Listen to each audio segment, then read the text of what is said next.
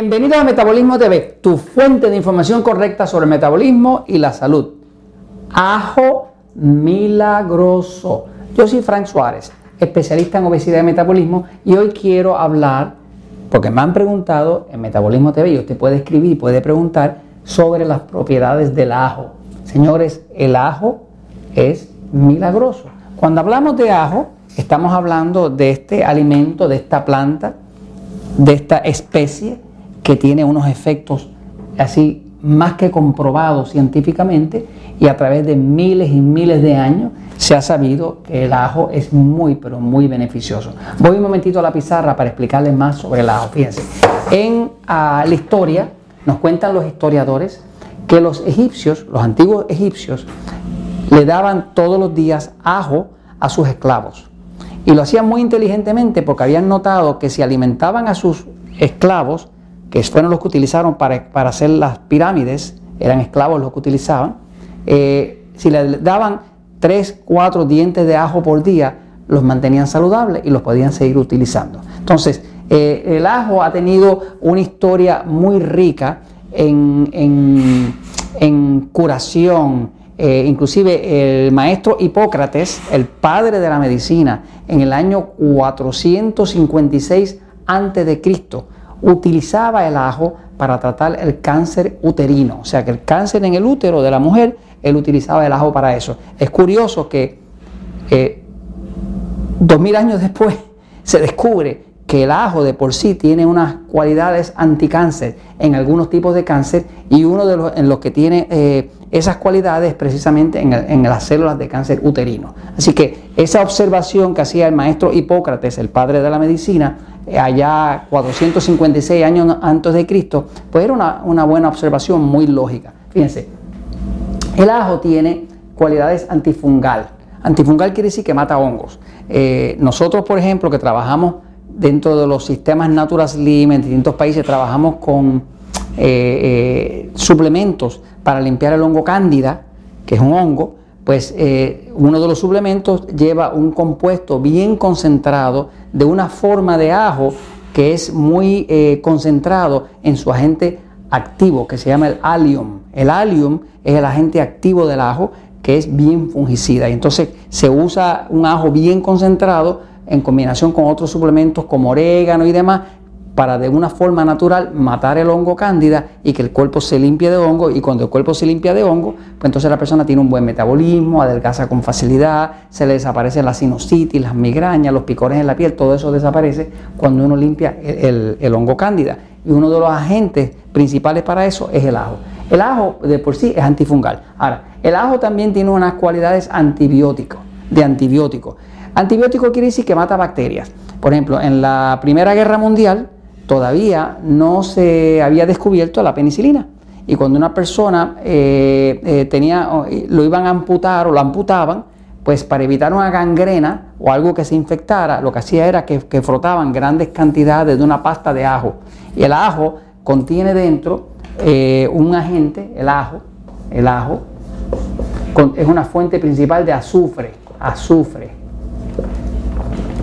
El azufre eh, es la fuente de muchos medicamentos distintos eh, que, que, se producen del azufre. El azufre de por sí dentro del cuerpo sufre una transformación con las enzimas naturales del cuerpo y se vuelve antifungal, antibiótico. Ahora, el ajo tiene otra acción y es que el ajo también reduce la presión, o sea que baja la presión. Cualquier persona que tenga alta presión, hay estudios que se han hecho donde la persona empieza a consumir uno, dos, tres dientes de ajo al día y la presión de forma natural va a empezar a bajar. Eh, de hecho, para las personas que padecemos de baja presión, como yo, que padezco de baja presión porque tengo un sistema nervioso pasivo, las personas del sistema nervioso pasivo padecemos de baja presión, cuando que las personas del sistema nervioso excitado tienen tendencia a la alta presión. Yo tengo un sistema nervioso pasivo, por lo tanto, padezco de baja presión. Tengo que consumir más sal, más sodio para levantar la presión de mi cuerpo.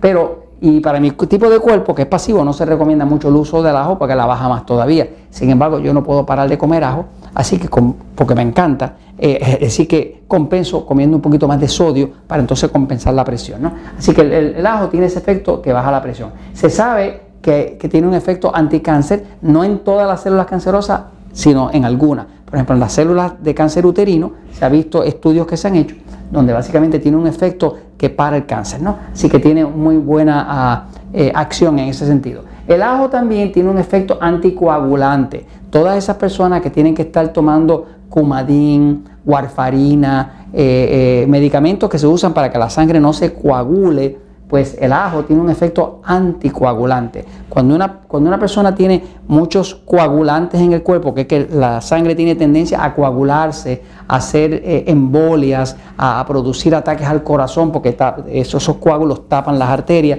pues si la persona empieza a consumir ajo, va a notar que hay un examen de sangre, hay un examen de sangre que mide eh, lo que llaman las fibrinas.